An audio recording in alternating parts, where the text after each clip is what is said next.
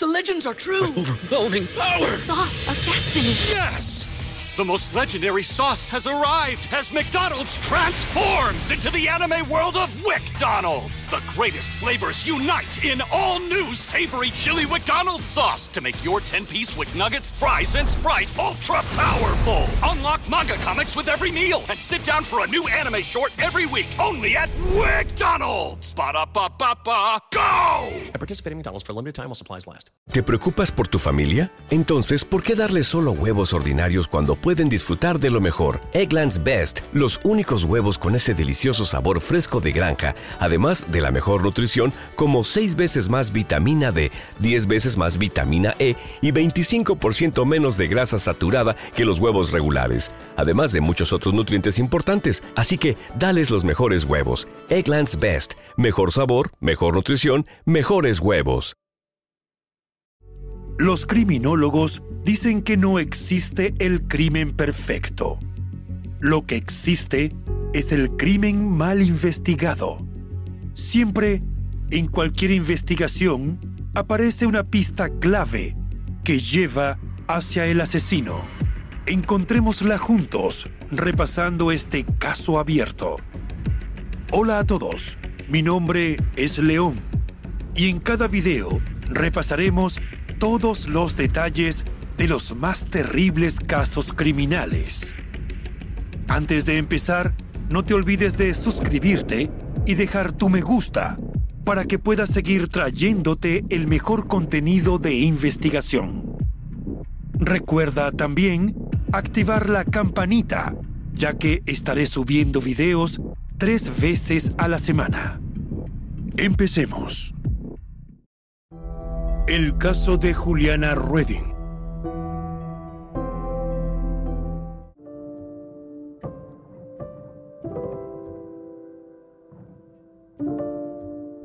Juliana Maureen Redding nació el 25 de octubre de 1986 en Dallas, Texas.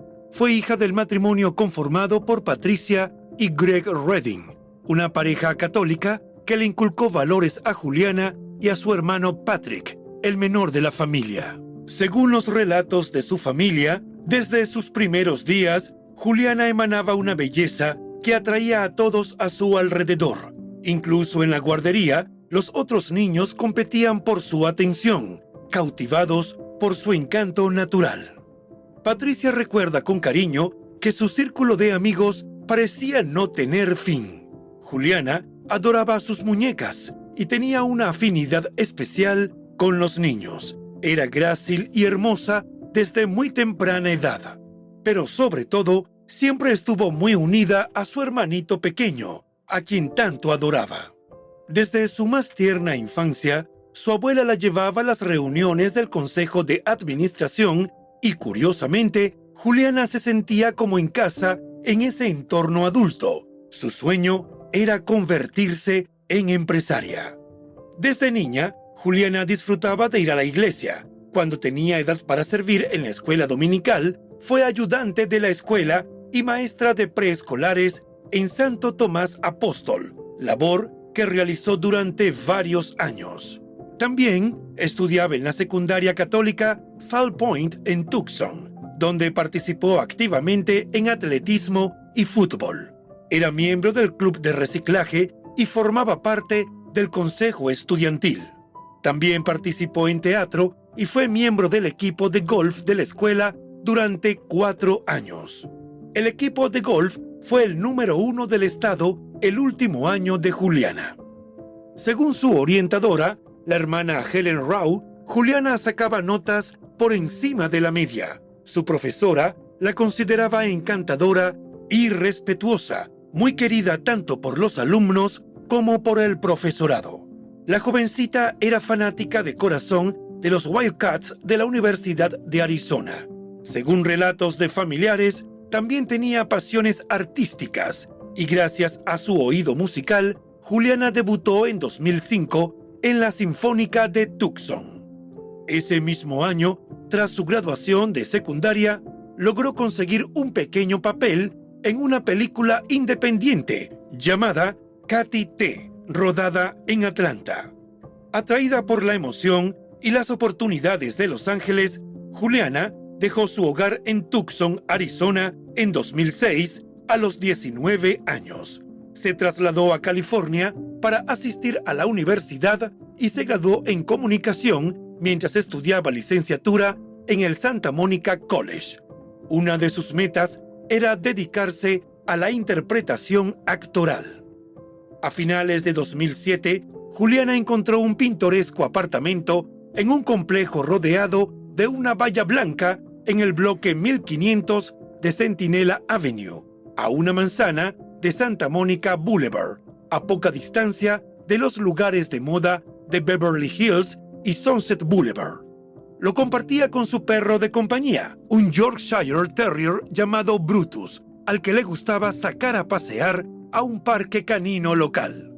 A pesar de estar en una zona de alquileres elevados, donde se puede llegar a pagar más de dos mil dólares al mes por una vivienda media de un dormitorio, el apartamento de Juliana tenía una puerta de alta seguridad y rejas en las ventanas, como muchas otras viviendas de la zona.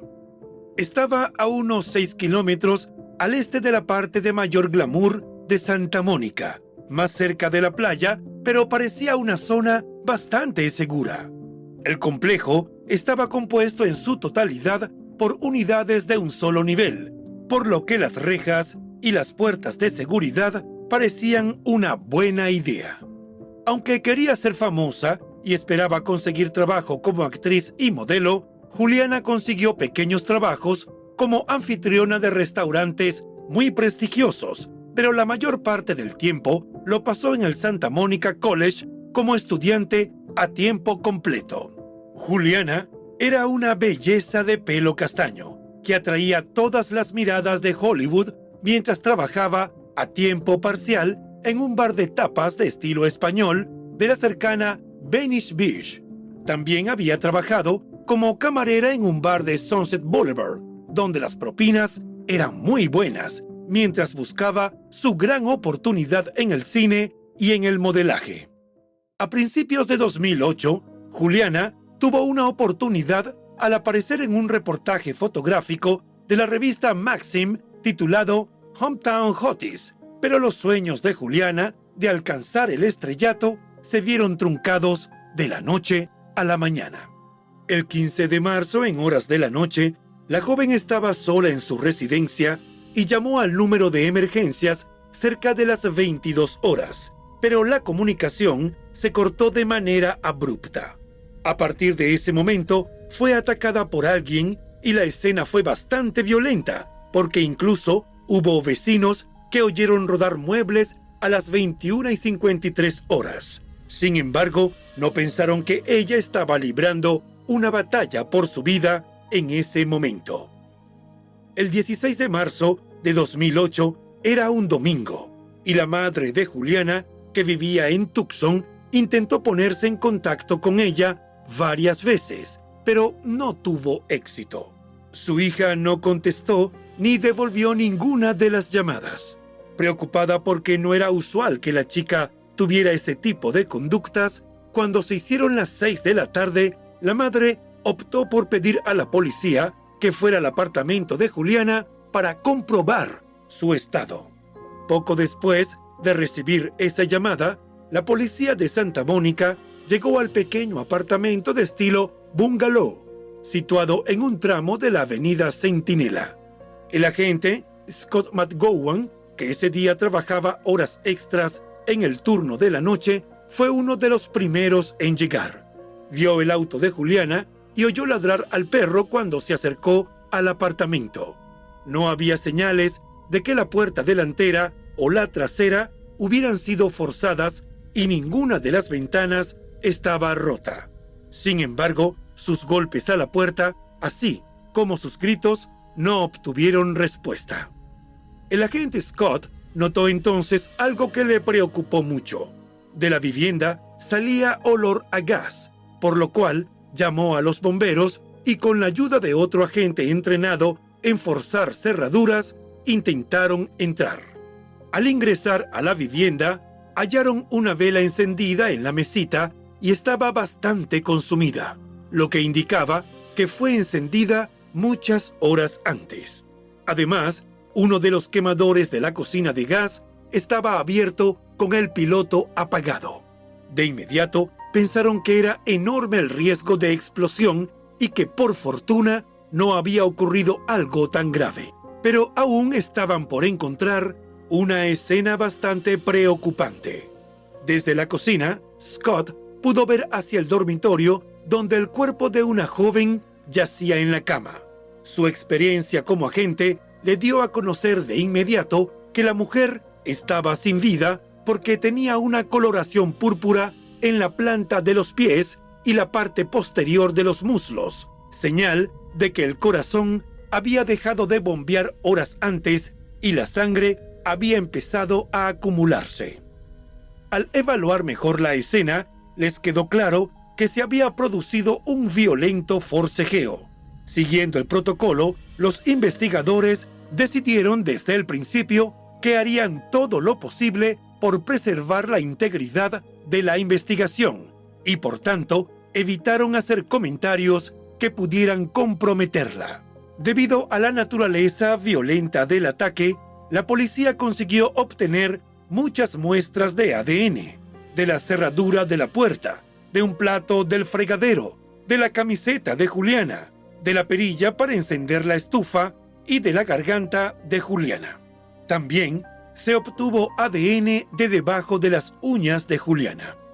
El teniente Alex Padilla, portavoz del Departamento de Policía de Santa Mónica, SMPD, dijo inicialmente que los detectives estaban esperando los resultados de la autopsia, que no esperaban que estuvieran terminados hasta dentro de un par de días para determinar con exactitud la causa de la muerte de Juliana.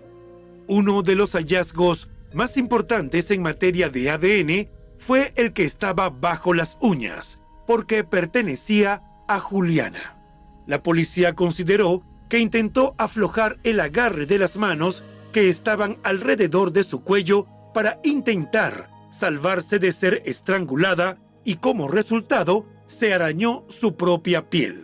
Sin embargo, esta era información que en el momento inicial solo manejaban los investigadores del caso, mientras que los medios de comunicación intentaban a toda costa romper el secretismo que rodeaba los hechos, pero resultaba muy difícil.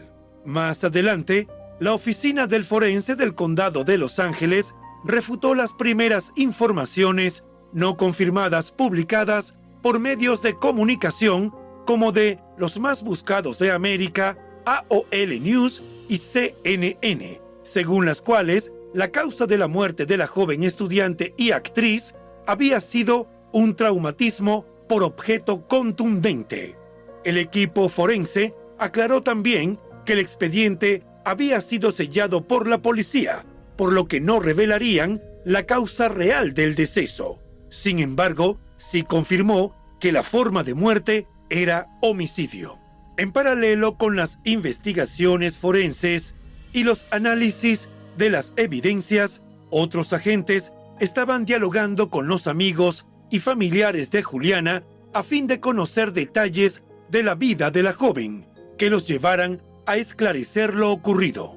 En ese momento, su padre Greg dijo que debían hablar con John Gilmore, un hombre con quien su hija salía de forma intermitente desde hacía dos años. Pero a él no le gustaba la relación porque John tenía un pasado violento.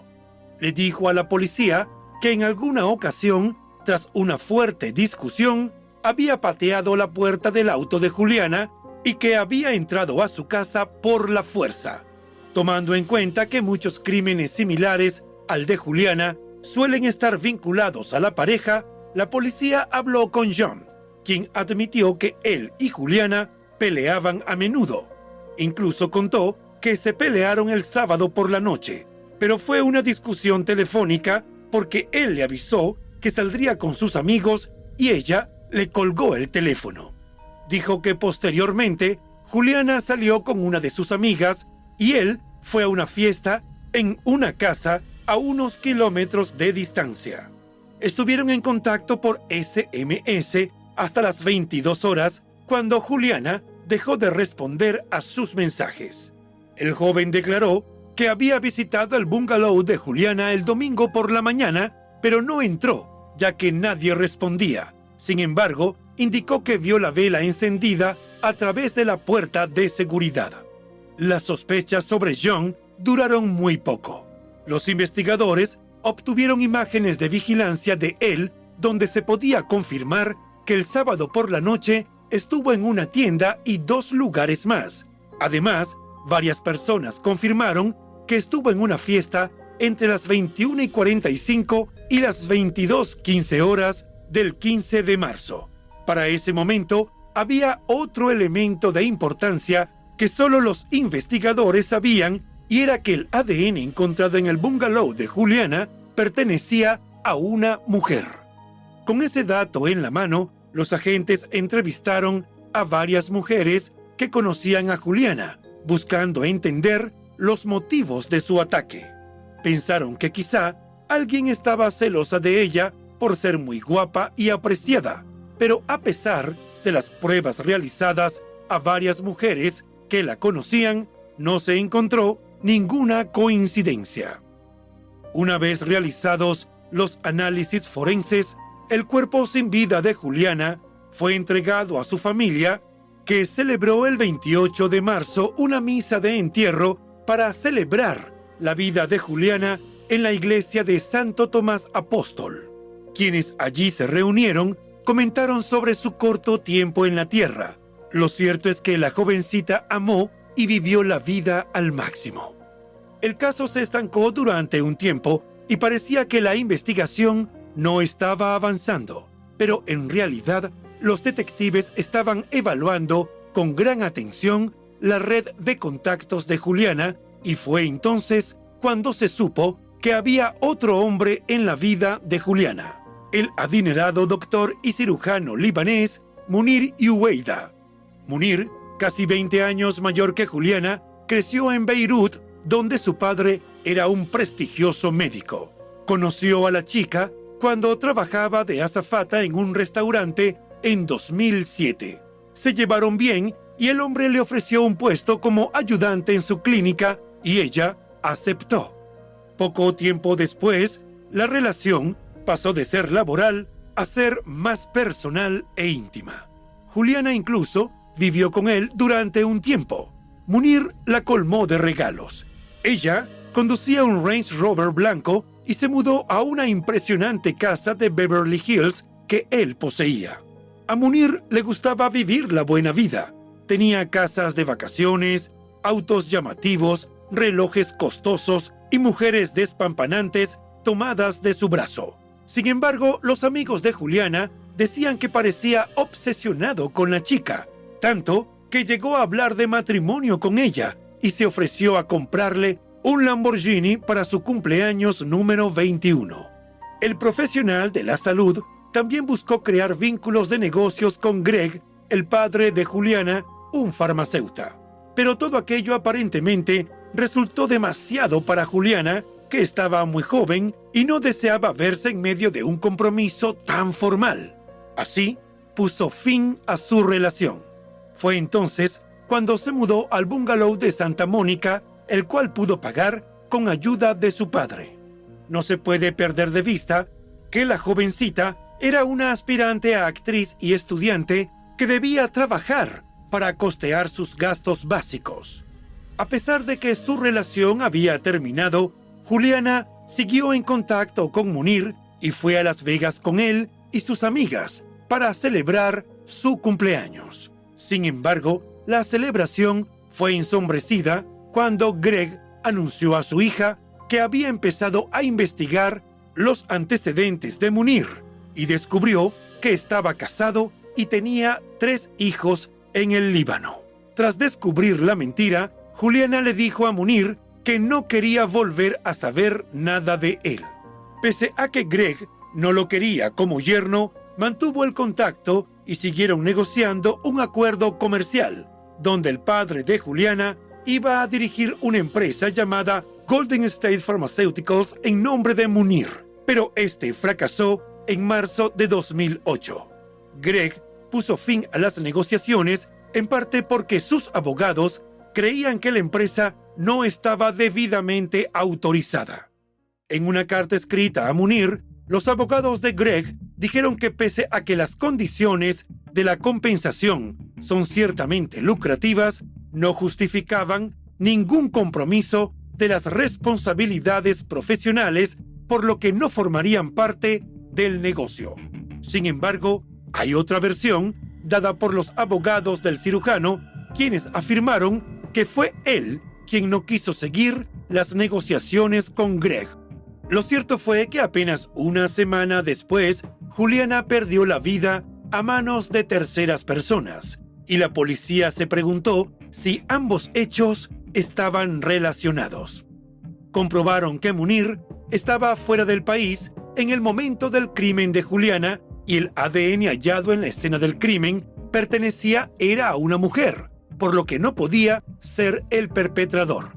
Pero seguían creyendo que estaba relacionado de algún modo, así que investigaron a las mujeres que trabajaban para él. Así fue como dieron con Kelly Sue Park, una agente inmobiliaria de 44 años que también le servía de asistente a Munir en varios negocios.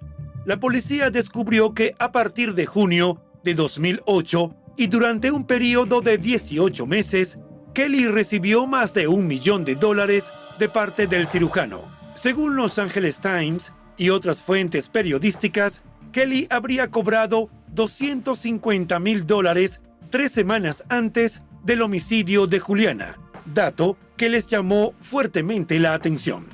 En los días siguientes, la policía siguió a Kelly y recogió una de sus colillas de cigarrillos. Tras hacer pruebas, el ADN coincidió con el hallado en la escena donde perdió la vida Juliana. El jueves 17 de junio de 2010, aproximadamente a las 13 y 40 horas, la policía detuvo a Kelly y a su pareja Ronnie Wayne Case, de 34 años. Aunque la detención ocurrió en Camarillo, los registros estatales indicaron que ambos eran residentes de Thousand Oaks, California. Los sospechosos fueron puestos bajo custodia sin incidentes. Kelly compareció ante el tribunal el lunes 21 de junio en relación con el asesinato de Juliana. Según dijo la fiscalía en la audiencia de presentación, la mujer supuestamente entró en el apartamento de la víctima el 15 de marzo de 2008 y la agredió físicamente, lo que resultó en su muerte. Su fianza se fijó en un millón de dólares y se enfrentaba a una pena máxima de prisión de 25 años a cadena perpetua en caso de ser declarada culpable. Ronnie también compareció ante el tribunal pero a diferencia de Kelly, fue puesto en libertad sin cargos. Mientras estos eventos se llevaban a cabo, los medios de comunicación que trataban de entender los hechos y se topaban con el secreto de sumario, dieron a conocer que dos días después de la detención de Kelly, el doctor Munir desapareció de Los Ángeles.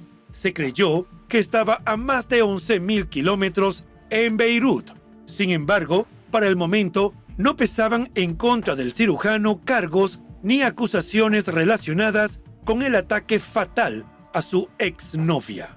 Durante tres días de octubre de 2010, se llevó a cabo el procedimiento secreto del gran jurado contra Kelly Sue Park por la muerte de Juliana en 2008. Como hemos dicho, este caso se caracterizó por el absoluto hermetismo. Sin embargo, en diciembre de ese año, el medio de comunicación angelino The Times publicó una transcripción del proceso judicial y el contenido se hizo público por primera vez. Allí dieron a conocer que un gran jurado escuchó las declaraciones de la policía, expertos forenses y funcionarios del forense que relataron las causas del fallecimiento de Juliana, la violenta lucha que precedió a la pérdida de su vida y según los fiscales los errores cometidos por Kelly al intentar destruir las pruebas. Cuando los detectives reconstruyeron los hechos de esa noche ante el gran jurado, llegaron a la escalofriante conclusión de que la joven había estado llamando a la policía para pedir ayuda cuando su atacante le arrebató el teléfono de las manos y colgó. Se escuchó el testimonio del agente Scott, quien arribó de primero al sitio y encontró la vela encendida, la hornilla del gas abierta y a la joven fallecida en su cuarto. No había señales de entradas forzadas, pero sí una buena dosis de caos en el dormitorio donde se produjo el ataque. Respecto al detalle de la vela, los fiscales alegaron que Kelly encendió el gas y la vela con la esperanza de provocar una explosión que destruyera cualquier prueba que la relacionara con el ataque fatal. Un patólogo forense que realizó la autopsia de Juliana relató las contusiones y cortes que cubrían su cuerpo. Señaló que los capilares reventados de sus ojos indicaban que le apretaron la garganta con tanta fuerza que se detuvo el flujo de sangre. Los huesos de su cuello habían sido aplastados y los arañazos bajo su barbilla fueron hechos por las propias uñas de la joven cuando luchaba desesperadamente por romper el agarre de su atacante.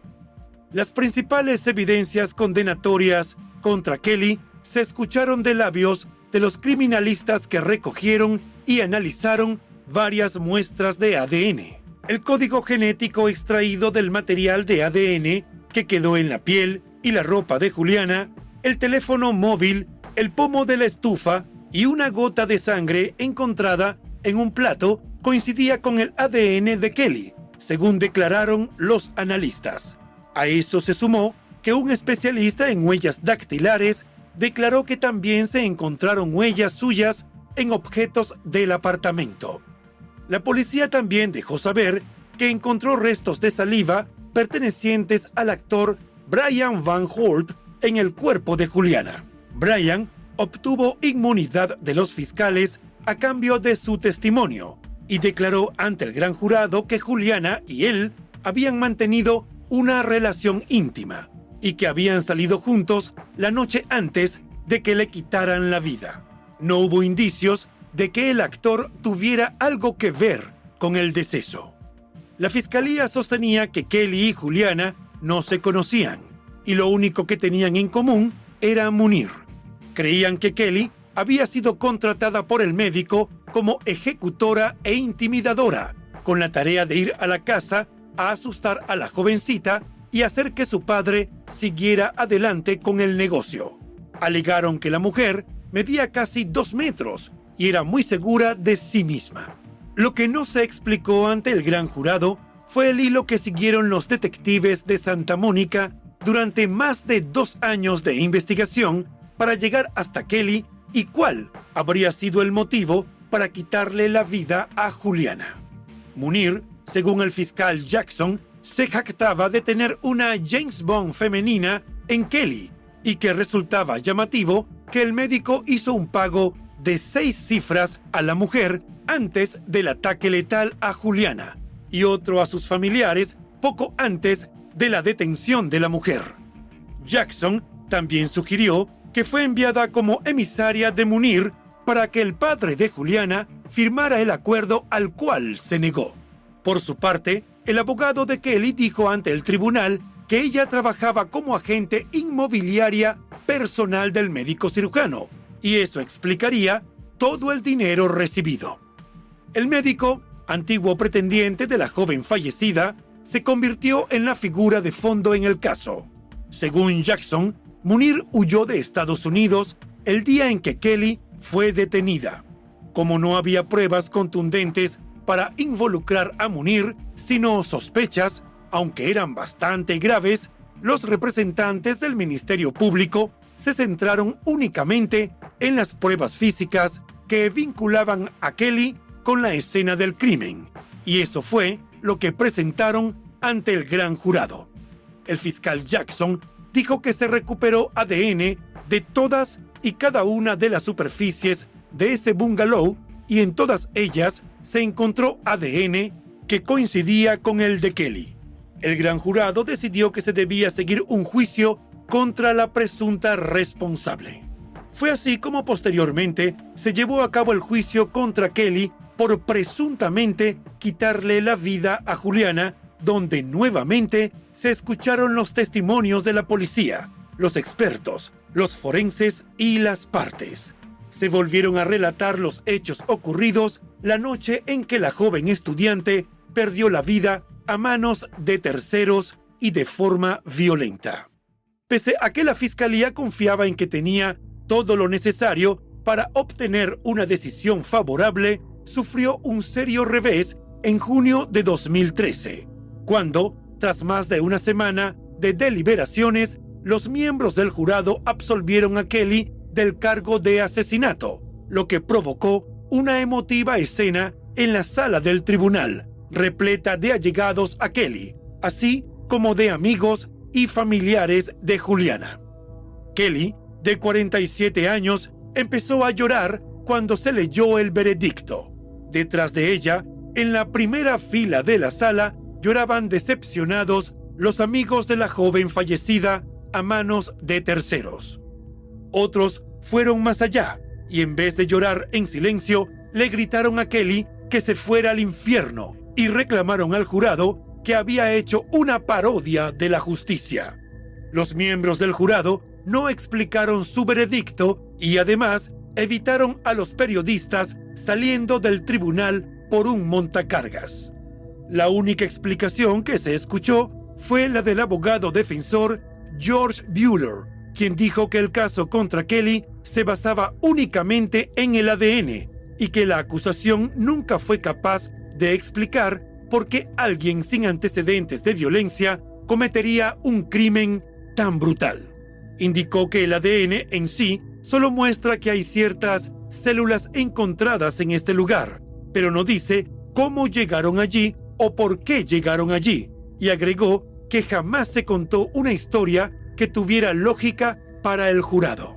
Por su parte, la fiscal Jackie Lacey emitió un comunicado diciendo que los fiscales no estaban de acuerdo con el veredicto, pero respetaban el sistema de justicia.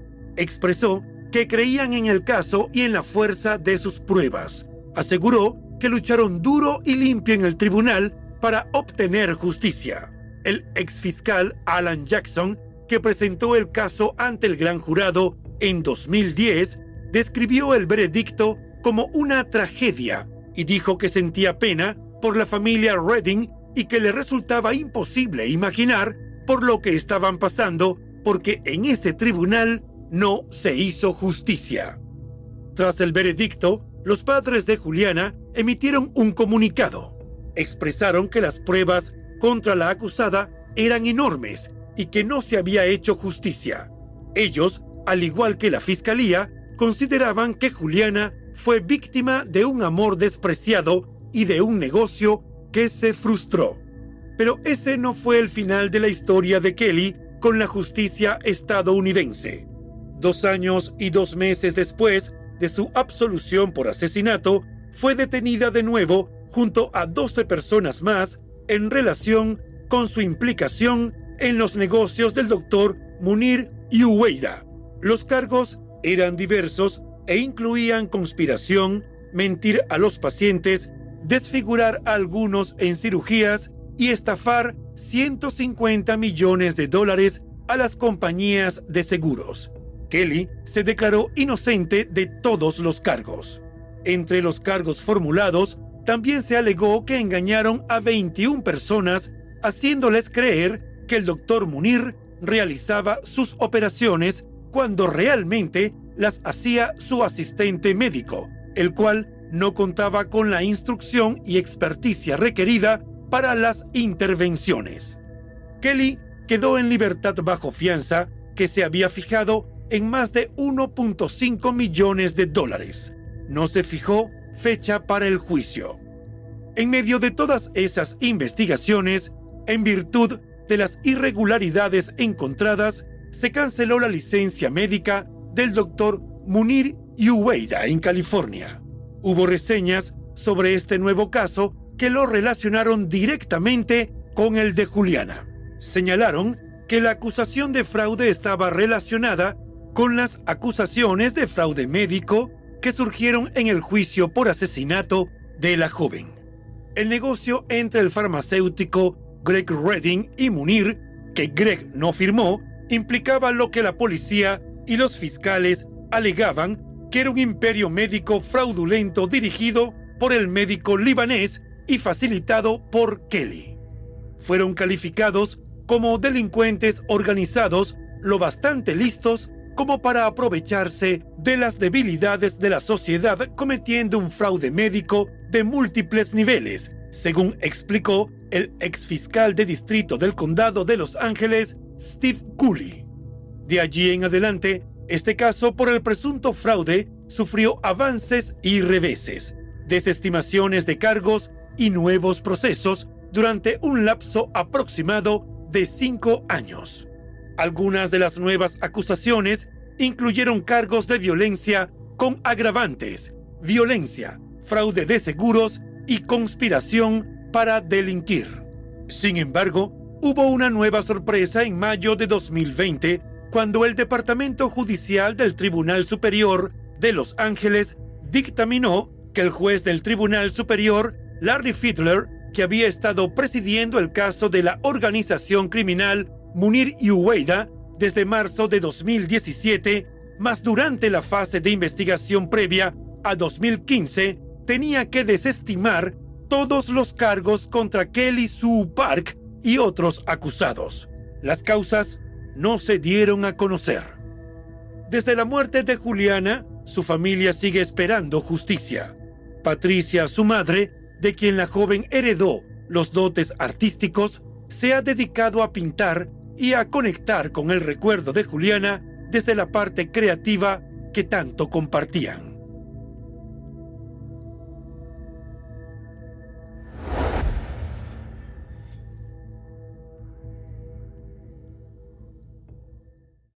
Y bueno, hasta aquí el caso de hoy.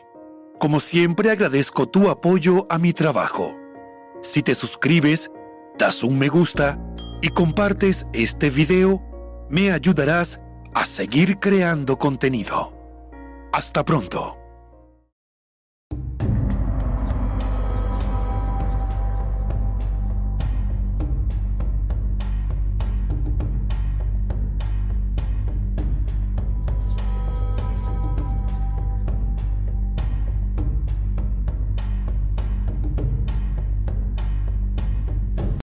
What's so special about Hero Bread's soft, fluffy, and delicious breads, buns, and tortillas?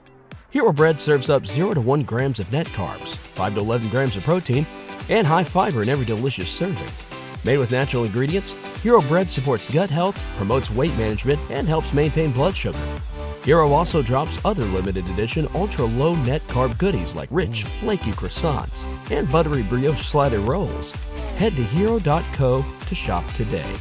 ¿Te preocupas por tu familia? Entonces, ¿por qué darles solo huevos ordinarios cuando pueden disfrutar de lo mejor? Eggland's Best, los únicos huevos con ese delicioso sabor fresco de granja, además de la mejor nutrición, como 6 veces más vitamina D, 10 veces más vitamina E y 25% menos de grasa saturada que los huevos regulares, además de muchos otros nutrientes importantes. Así que, dales los mejores huevos. Eggland's Best, mejor sabor, mejor nutrición, mejores huevos.